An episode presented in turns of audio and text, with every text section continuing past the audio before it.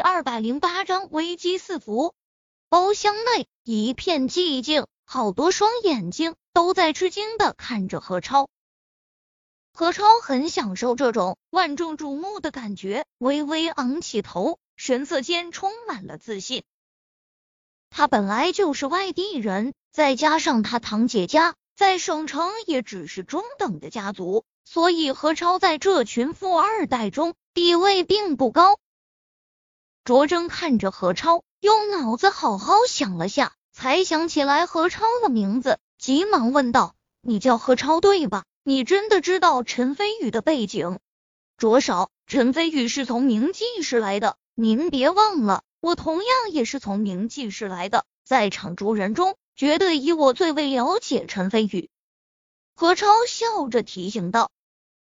卓征眼睛顿时一亮。主动招呼何超坐在自己旁边，道：“何兄弟，来这边坐。”顿时，周围不少人都羡慕的看向何超。毕竟，在华夏酒桌规矩上，座次都是有讲究的。卓征作为他们这个圈子中当之无愧的老大，不是谁都有资格坐在他身边的。以往坐在卓征旁边的一直是曹安禄，那是因为曹安禄除了是国家散打冠军外，曹家本身在省城也很有势力。现在卓征让何超坐在他的身边，意思不言而喻。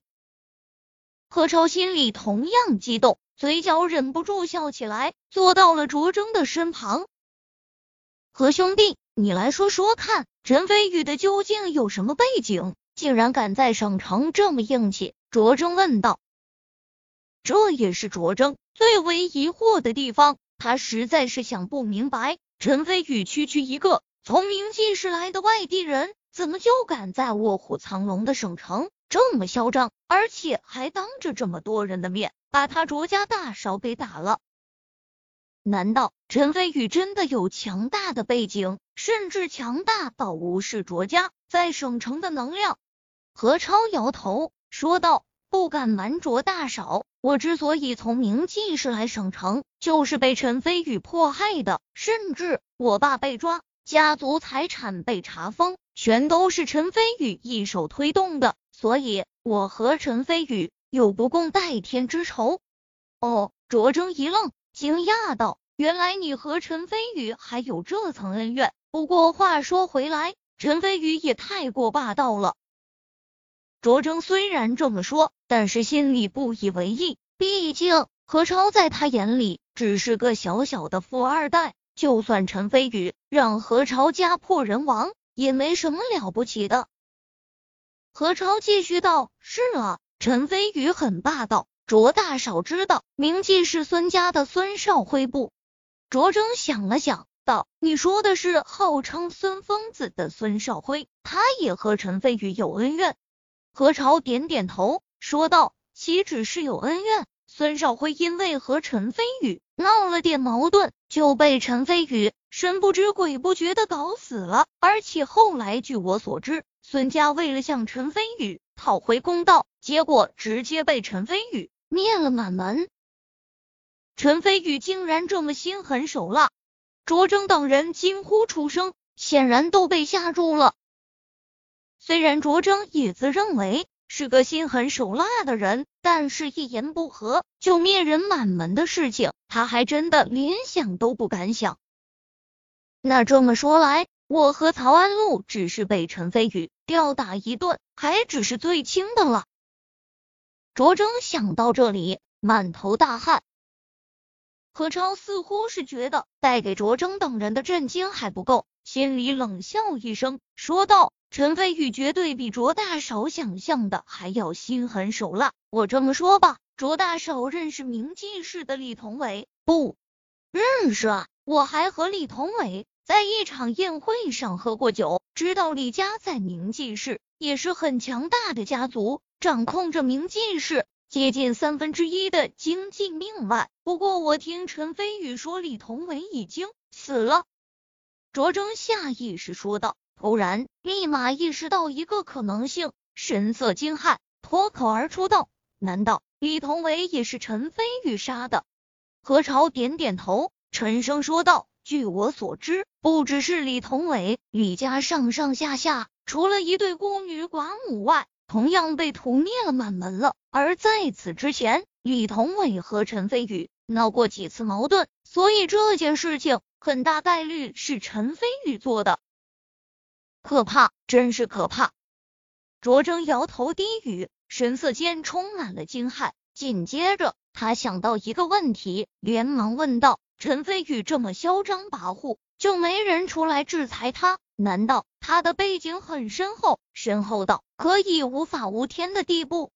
不只是卓征，在场众人都很好奇，一个个瞪大双眼看向何超，急切的想得到答案。在众目睽睽下，何超心中充满了得意，缓缓摇头说道：“不，据我所知，陈飞宇并没有什么深厚的背景。”就在前不久，他还一直住在山上，大概也就两三个月前才从山上下来。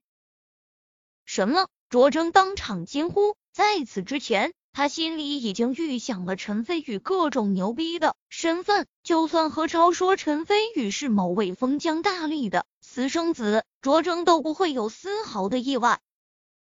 但是现在听到陈飞宇只是个……刚从山上下来的野小子，卓征等人彻底震惊了。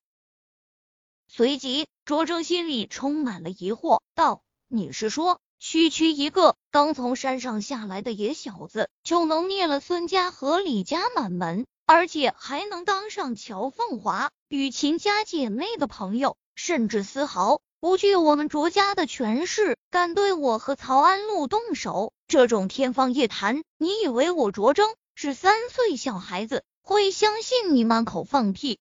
说到最后，卓征已经从椅子上站了起来，语气也很严厉。何超心里一惊，额头都出现了冷汗，连忙说道：“卓大少，你也觉得不可思议吧？然而这的的确确是事实。不过，陈飞宇最大的两项本事就是他的武力和医术。”他刚下山没多久，就治好了谢家谢安祥的脑癌，所以和谢家的关系十分要好。我估计陈飞宇就是仗着和谢家的这层关系，才能在明记室中无法无天。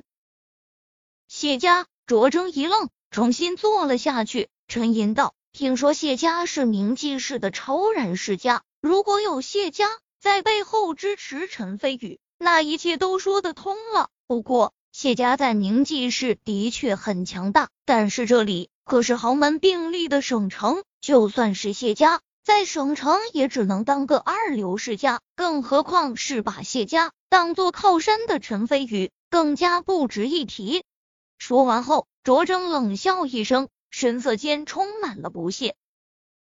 卓大少说的极是，何超伸出大拇指，连忙奉承了几句，接着眼珠一转。提醒道：“不过，据我所知，乔家乔清元老爷子的老年痴呆突然被治好了，而陈飞宇医术高超，再加上他和乔凤华小姐认识，我感觉乔清元老爷子的病极有可能就是陈飞宇给治好的。”卓征当即皱起眉头，越想越有可能，说道：“如果乔清源真是陈飞宇救行的，有这样的恩情在。”陈飞宇让乔家悔婚，那也不是不可能的事情。难怪刚刚离开包厢的时候，陈飞宇那么自信，说会让乔家退婚。这样一来，全都说得通的。妈的，不行，这件事情绝对不能发生。何超，你说现在应该怎么办？